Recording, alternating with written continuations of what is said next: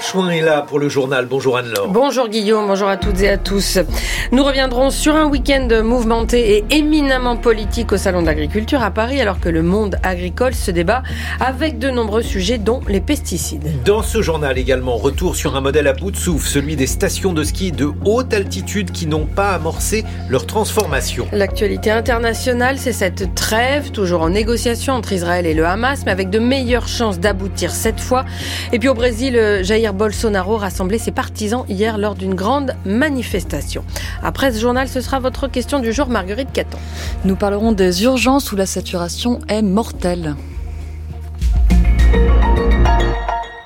Un cirque médiatique dénoncé par ceux-là même qui l'alimente. Hier soir, les critiques allaient bon train à propos de l'ouverture mouvementée du Salon de l'Agriculture ce week-end, porte de Versailles à Paris. Ouverture qui a vu se succéder samedi le chef de l'État dans un climat houleux, puis hier le chef de file de l'extrême droite pour les élections européennes, Jordan Bardella.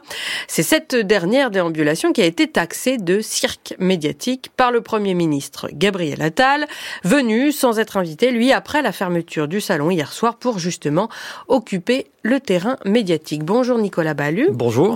Il faut dire que, alors que le monde agricole s'enfonce dans la crise et que les propositions pour tenter de l'enrayer se succèdent sans réelle efficacité, ce salon de l'agriculture 2024 est aussi une rampe de lancement électoral pour les européennes de juin prochain. Oui, c'était flagrant et entre les selfies d'un Jordan Bardella jubilant et les huées euh, samedi destinées au chef de l'État protégé par les CRS et ses gardes du corps, il n'était pas très difficile de voir qui a été le bénéficiaire de ce week-end effectivement très politique. Ce que l'on a vu aussi, c'est ce jeu de ping-pong entre les deux. À en croire la, tête de liste euh, RN, Emmanuel Macron est son seul adversaire, ne se rend plus compte des souffrances que génère sa politique. Il faut changer de, logiciel, dit-il.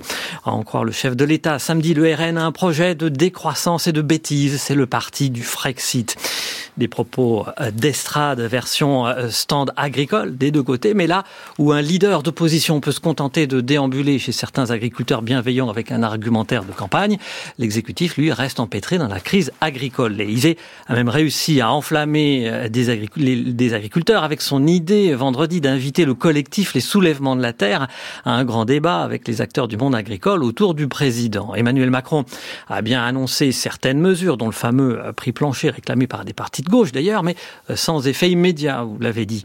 Dans ce chaos, la tête de liste de la majorité a toutefois fuité, ce n'est peut-être pas un hasard puisqu'elle est fille, fille d'agriculteur.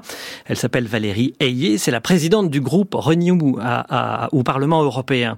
Samedi, elle était derrière le président lors de l'inauguration du salon, bien derrière, et lui devant. Ce salon n'était vraiment pas une rampe de lancement pour elle. Merci Nicolas Ballu. Du côté des nouvelles propositions de l'exécutif pour le monde agricole, le le président français s'est engagé sur une demande forte des agriculteurs, un plan de trésorerie d'urgence pour les fermes les plus endettées, mais aussi, vous l'avez évoqué Nicolas, un système de euh, prix plancher des produits agricoles, une mesure accueillie euh, diversement, on y reviendra en longueur dans le journal de l'écho.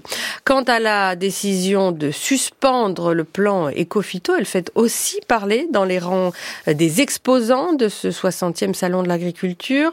Selon une étude menée par l'ONG Génération Future entre 2017 et 2021, près de deux tiers des fruits et quasiment la moitié des légumes non bio que nous consommons en France contiennent au moins un résidu, de pesticides, ce qui pousse les maraîchers présents au salon à vanter le manger local. La moitié, en effet, des fruits et légumes consommés en France sont importés. Or, ailleurs qu'en France, les normes sur les pesticides sont souvent encore moins exigeantes. Le reportage d'Azaïs Perronin. Sur son stand, la maraîchère Anne-Claire Goyer propose des quiz aux visiteurs pour faire connaître son agriculture raisonnée. Au potager, nous cultivons les tomates et les concombres sous serre. Quels sont les avantages? Protéger eh ben, Merci. La productrice de tomates n'applique presque plus de pesticides dans ses serres. En 10 ans, ses pratiques ont nettement évolué. Moi, quand je suis arrivée, je me suis installée avec mon papa. On faisait certaines applications en préventif, hein, euh, c'est-à-dire plus euh, en disant au cas où. Euh, aujourd'hui, on ne fait plus ça. Hein. c'est vraiment du raisonné, localisé et que quand il y a besoin. On a divisé au moins par 10 nos pratiques, hein, c'est évident. Mais pour certaines cultures, il est plus difficile de se passer des pesticides, explique Quentin Gibert du collectif Nouveau Champ, engagé pour une agriculture C'est le cas des cerises, des pêches, des oranges. Les filières arbo, euh, on est dans un environnement ouvert, donc il y a euh, forcément des impasses techniques euh, qui existent.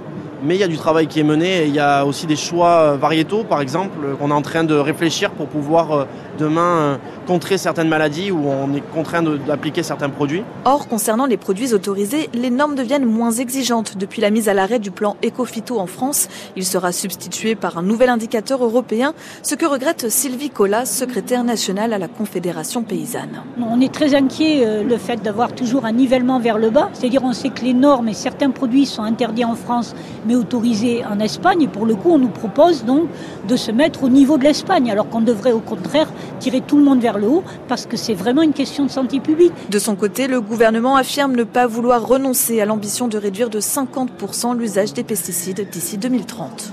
C'est un autre modèle à bout de souffle, celui des stations de ski qui voient leur fréquentation augmenter pendant ces vacances d'hiver avant d'être désertées la, euh, plupart du reste de l'année. 15 stations des Alpes qui accueillent une majorité de touristes doivent fonctionner cette année avec de la neige dite de culture, de la neige artificielle, des stations par ailleurs très subventionnées par l'argent public, l'État faisant fonctionner près d'un quart de leur remontée mécanique. En début de mois pourtant, la Cour des comptes alertait sur ce modèle économique du ski français à bout de souffle donc et demander que les stations opèrent enfin une transformation nécessaire face au changement climatique.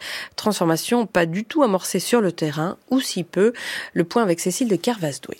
Aujourd'hui encore, dans toutes les stations de ski, les projets de construction immobilière fleurissent, alors même que plus de la moitié de ces appartements ne seront occupés que quatre semaines par an. Mais c'est le cœur d'un modèle économique, attirer des touristes de plus en plus riches, puisque les forfaits ont pris 30% en trois ans, et qui viennent de plus en plus loin, tout ça seulement quatre mois dans l'année. Sauf qu'avec le réchauffement climatique, le coût de l'énergie, la rareté de l'eau, ce modèle est de plus en plus remis en question localement, note le chercheur Philippe Bourdeau, spécialiste de géographie culturelle à l'université Grenoble-Alpes. La bataille culturelle, elle a pour principal enjeu la réorientation des politiques publiques qui portent à bout de bras le système à travers des aides directes ou indirectes qui concernent l'équipement des remontées mécaniques, l'équipement en neige de culture, le soutien au transport et les lignes aériennes low cost. Et donc face aux menaces sur ce modèle économique, ben, il y a de plus en plus de questionnements sur par exemple le bien fondé des aides publiques. Et c'est l'enjeu de bataille juridique locale autour de retenues d'eau pour faire de la neige artificielle ou d'investissements pour des luge parks, des bike parks dont la viabilité économique est faible. Car l'enjeu n'est plus aujourd'hui seulement de sortir du ski, mais d'imaginer de sortir du tout tourisme. Et c'est le travail d'un think tank alpin appelé Lama Project, fondé par Guillaume Desmurs. Par exemple, on peut imaginer faire revenir de l'agriculture avec le réchauffement climatique qui va probablement poser des problèmes, par exemple dans la Drôme, pour faire pousser euh, des légumes et des fruits. Peut-être que les territoires de montagne vont se révéler excellents. On peut euh, imaginer aussi qu'il y a toute une nouvelle population qui va quitter les villes et les vallées où il fait chaud pour venir habiter en montagne. Une transition qui n'est pas encore imaginée dans les 230 stations de ski françaises qui continuent de rêver malgré tout pouvoir maintenir un modèle qui ne concerne plus aujourd'hui que 8 stations de haute montagne. Cécile de Kervas. 7h08 sur France Culture, la suite du journal d'Anne Lorchouin. Cinq mois de guerre à Gaza et des discussions qui se poursuivent au Qatar sur une possible trêve. Discussions qui, cette fois, auraient des chances d'aboutir malgré l'assurance hier soir encore sur la chaîne de télévision américaine CBS qu'une attaque israélienne d'ampleur aura bien lieu à Rafah où s'entassent désormais 1,4 million de Palestiniens déplacés. Déclaration de euh, Benjamin Netanyahou. Offensive qui sera donc plus ou moins retardée par cette possible trêve. Les précisions d'Alice Froussard. Il y a eu d'abord des entretiens à Paris. Des négociateurs israéliens ont rencontré des représentants des États-Unis, de l'Égypte et du Qatar en vue d'un éventuel échange de prisonniers avec le Hamas. Des pourparlers qui auraient débouché sur une première ébauche, un cessez-le-feu de six semaines pendant le mois du Ramadan et le retour de 130 otages encore présents à Gaza, même si tous ne sont pas en vie. D'après un conseiller américain, Jack Sullivan, les contours fondamentaux d'un accord ont été définis, mais les négociations sont toujours en cours car le Hamas veut une fin de l'offensive et un retrait des troupes israéliennes de la bande de Gaza, et Benjamin Netanyahou, officiellement, bloque toujours. Lui insiste sur l'importance d'une offensive à Rafah, cette ville au sud de l'enclave côtière, estimant qu'il s'agit d'une des dernières villes où se trouvent des forces encore actives du Hamas. Nous travaillons tous à cet accord, mais, a insisté le premier ministre israélien, je ne peux pas vous dire si nous y parviendrons. L'armée israélienne qui a par ailleurs présenté un plan d'évacuation des civils des zones de combat dans la bande de Gaza, comme lui réclamait depuis plusieurs semaines la communauté internationale. Une vingtaine de chefs d'État et de gouvernement essentiellement européens sont réunis à Paris aujourd'hui à l'initiative d'Emmanuel Macron pour réaffirmer leur soutien à l'Ukraine. Kiev, dont la situation militaire est critique face à une nouvelle offensive russe, a redit hier que la victoire ou la défaite de l'Ukraine dépendait de l'Occident. La grande majorité des dirigeants européens, dont le chancelier allemand Olaf Scholz et le président polonais Duda, ainsi que les premiers ministres d'une quinzaine de pays de l'UE, seront présents à cette réunion, alors que dans le même temps, le Parlement hongrois devrait approuver l'accession de la Suède à l'OTAN. C'est la dernière étape pour Stockholm, qui souhaite rejoindre l'Alliance atlantique depuis l'invasion de l'Ukraine par Moscou. En Italie, si les arrivées de personnes migrantes fuyant leur pays continuent depuis le début de l'année, elles sont euh, trois fois moins nombreuses que l'an dernier.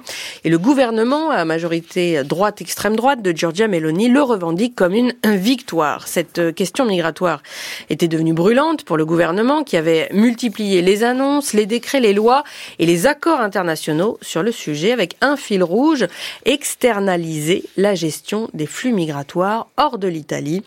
À Rome, un premier bilan avec notre correspondant Bruno Duvic. C'est d'abord l'accord avec la Tunisie et l'Union européenne en juillet dernier. Ça marche, affirme le ministre de l'Intérieur, pour qui, depuis, plus de 120 000 départs ont été empêchés, en comptant la Libye, avec laquelle un autre accord est en vigueur. Autre écho, celui de l'International Rescue Committee, Marine Messina est spécialiste du droit d'asile. Les dernières informations qu'on a, nous, c'est que 105 millions d'euros ont été versés par l'Union européenne à la Tunisie.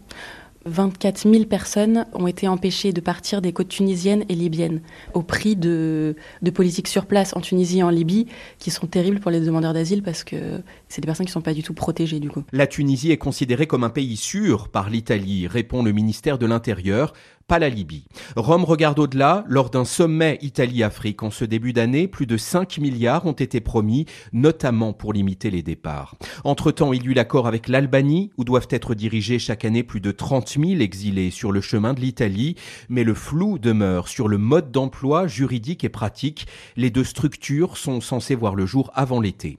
Au nord, les contrôles à la frontière avec la Slovénie sont maintenus. À la télévision, les images de bateaux débarquant dans le sud ont diminué provisoirement ou durablement, on le saura cet été.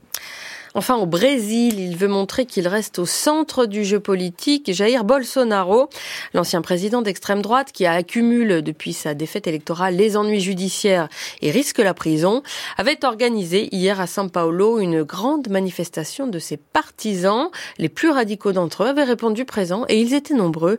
Les précisions de notre correspondant Jean-Mathieu Albertini. Ils étaient plusieurs milliers réunis ce dimanche à São Paulo à l'appel de Jair Bolsonaro. Loin des marées humaines des grandes manifestations passées, cette mobilisation reste un succès pour l'ex-président et montre que le bolsonarisme est loin d'être mort. Cerné par les affaires, notamment sa participation supposée à une tentative de coup d'État, Bolsonaro s'est présenté comme victime de persécutions politiques, mais cette manifestation fut avant tout un test de popularité. Inéligible jusqu'en 2030, il veut prouver à ses alliés qu'il compte toujours dans le paysage politique. Si beaucoup ont préféré ne pas venir, il a reçu des soutiens de poids, notamment de quatre gouverneurs qui tous espèrent hériter de ses électeurs. Les pancartes appelant à un coup d'État présentes lors d'autres mobilisations ont cette fois été mises au placard. Les militants ont respecté les instructions pour éviter de compliquer la situation judiciaire de leur leader. Reste que face aux preuves qui s'accumulent, cette tentative de faire pression sur la justice par une grande mobilisation ne devrait pas changer la donne et la prison de Jair Bolsonaro semble de plus en plus probable. Un mot du ciel de ce lundi en France, pluvieux. Les Deux-Sèvres, le Pas-de-Calais et la Gironde sont placés en vigilance orange crue. Les températures comptées au plus frais 4 à 9 degrés du nord au sud, 7 à 12 en général cet après-midi avec des pointes à 16 degrés près de la Méditerranée. C'est la fin de ce journal et la suite des matins de culture avec vous Guillaume Erner. Eh bien écoutez, merci Anne-Laure Chouin et la question du jour de Marguerite Caton dans quelques secondes. Urgence, une saturation mortelle. Et à 7h14,